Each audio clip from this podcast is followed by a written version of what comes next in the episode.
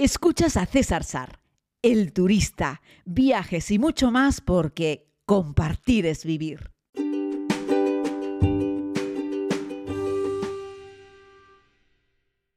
Muy buenos días a todos y a todas, querida comunidad. Aquí estoy en un nuevo podcast. Eh, decirles que ayer no pude acudir a la cita. Bueno, en realidad ayer no publiqué el podcast porque lo grabé en el aeropuerto, perdón, lo grabé en el hotel cercano del aeropuerto de Teherán nada más llegar. Eh, pero no estoy con conexión a internet con datos, salí del hotel y ya no encontré más oportunidades de publicarlo hasta la noche. Y ahí entendí que ya había perdido vigencia. Y bueno, pues al final no lo he publicado. Y aquí me tienen grabando un nuevo podcast por la mañana en el Hotel Espinas de Teherán, un hotel precioso, antes de, antes de prender la ruta, ¿no? Ayer fue un día cansado, estuve 38 horas sin dormir, pero fue apasionante y entretenido. Un viaje que comenzó, en mi caso, en el aeropuerto de Barcelona volando hacia Madrid, en un tránsito un poco largo, y luego ya desde Madrid hacia Estambul y de ahí a Teherán. Pero bueno, fue un, fue un tránsito que, tuvo algún pequeño incidente, y es que bueno, dos de nuestros amigos, eh, Nipetano y Nipetana, como los llamamos cariñosamente, pues eh, habían pasado el COVID el verano pasado y tenían una pauta de vacunación una de una, es decir, cuando has pasado el COVID te ponen una de Pfizer, eh, pero no te ponen la segunda hasta que no ha pasado creo que seis meses desde que has eh, recibido el alta por COVID, ¿no?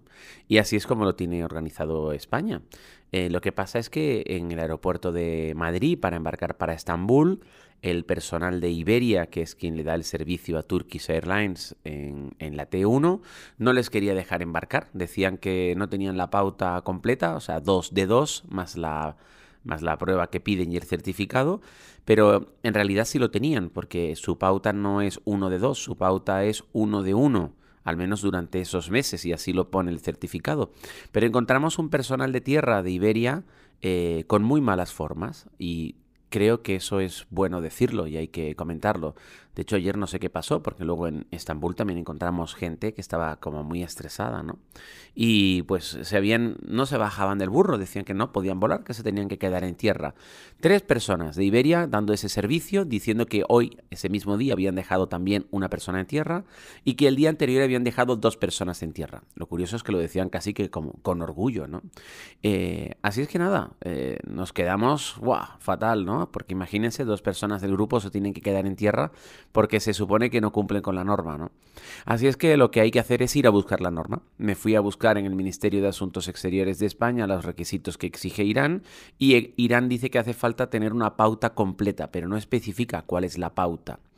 Así es que apareció por allí el delegado de Turquís, este ya no era un empleado de Iberia, es el delegado de Turquís en en el aeropuerto de, de, Madrid y le explicamos cuál es la situación. Y lo que encontramos fue una persona muy proactiva en intentar eh, encontrar una respuesta exacta a cuál era esa casuística, que no es algo habitual. Es decir, no ponía que le faltase una dosis, porque en su certificado eh, digital ponía uno de uno, no uno de dos. ¿Saben lo que les quiero decir? No es la primera dosis a la espera de la segunda, sino es una dosis de una única dosis, ¿no? Y bueno, pues al final este señor habló con Turquía, habló con Irán, le dieron unas cuantas vueltas, hicieron unas consultas, mientras estos empleados, estos trabajadores ahí del servicio de handling de Iberia, eh, decían que no, que no, que no podía ser, que ya habían dejado más gente en tierra y que estos dos no podían entrar. Pero este señor de Turquía, que al fin y al cabo es el que manda, porque es el delegado de la compañía en el aeropuerto, al final, a última hora, decidió que sí, que podían volar, que podían acceder. De hecho, eh, los otros ya habían cerrado el vuelo, los habían dejado fuera, así es que hubo que reabrir de nuevo el vuelo. Y así es que nada, ni Petano y ni Petana por los pelos han conseguido volar. Volaron a, a, a, Estambul y de Estambul a, a, Irán. Decir que luego en el aeropuerto de Estambul, ellos en concreto no es que tuviesen ningún problema, pero los turcos de Turkish Airlines habían cambiado el avión. Bueno, esto es algo que hacen de vez en cuando las aerolíneas y eso les obligó a redistribuir por completo los asientos. Bueno, pues mala suerte. Lo que pasa es que eso originó un caos en el aeropuerto de Estambul, en la puerta de embarque a Teherán, terrible porque la gente ya tenía un asiento asignado y les habían cambiado a otro. Y bueno, había un personal bastante joven, un poco inexperto que, lejos de intentar tomárselo con filosofía e ir resolviendo problema a problema, se estresaban mucho. Entonces había dos personas, eh, tres personas concretamente, de Turkish Airlines en el aeropuerto de Estambul, que iban pegando gritos a la gente. ¿no? Y yo decía, no sé qué ocurre hoy en los aeropuertos, que nos encontramos en Madrid a unas personas nada proactivas y en una actitud absolutamente destructiva, y nos encontramos ahora en el aeropuerto de Estambul a otras personas también con, con una actitud muy, muy desagradable el pasajero, donde trataban a la gente a la patada. Y dije, esto no es ni el Iberia que yo conozco en Madrid, ni el Turkish Airlines con el que yo he volado, del que presumo tanto y que me parece que es una aerolínea estupenda, ¿no? Así es que bueno, con todo eso parece que la energía se transmitió y dentro del avión, ya en el vuelo entre Estambul y Teherán, encontraba que la mitad del personal de cabina era encantador y la otra mitad del personal de cabina parecían primos hermanos de los que habían hecho el embarque en tierra. También trataban a mal a la gente, les respondían mal. Y yo decía, pero ¿qué pasa? Es como un día con mal karma aeroportuario. Nunca había vivido algo así. Nunca había vivido que en tantos tránsitos hubiese tan mal rollo, ¿no?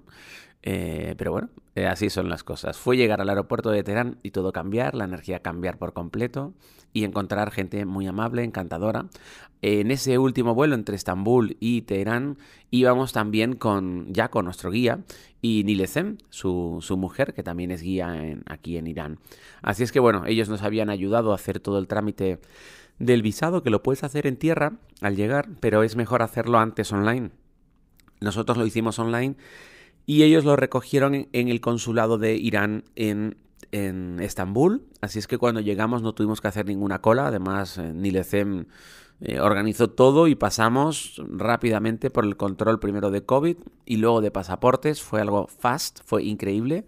Es como que nos colamos a 300 y pico personas que había en el avión y, y nada, y llegamos a nuestro destino y, de ahí nos fuimos al hotel a tomar un té, después de cambiar un poquito de dinero, estábamos hablando que son las cinco y pico de la mañana, y emprendimos nuestra ruta por Teherán, donde bueno, empezamos eh, con, con, el palacio, luego estuvimos con el museo, fuimos a comer a un restaurante histórico muy bonito, con creo que 300 y pico años de historia, una comida tradicional, que nos costó la friolera de 6 euros por persona en un sitio que se comía muy pero que muy bien.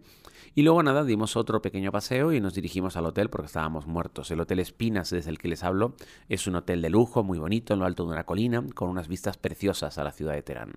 Así es que nada, después de otra magnífica cena, en este caso en el Hotel Espinas, Aquí ya es un hotel de súper lujo. La cena nos costó la friolera, en mi caso, de 9,6 euros. Digo la friolera, esto es una ironía, ¿eh? o sea, me refiero súper barato, incluso yendo a un hotel de súper lujo, ¿vale? Con 9,6 euros me fui a cenar. A cenar, no, perdón, a dormir. Estoy un poco cansado todavía, ¿eh? por lo que se ve. Me fui a dormir y ha amanecido un nuevo día. Estoy grabando este podcast, espero poder publicarlo antes de emprender una nueva jornada. Es lunes, querida comunidad, también en Teherán, Irán. Espero que estén muy bien. Un abrazo muy grande. Compartir es vivir.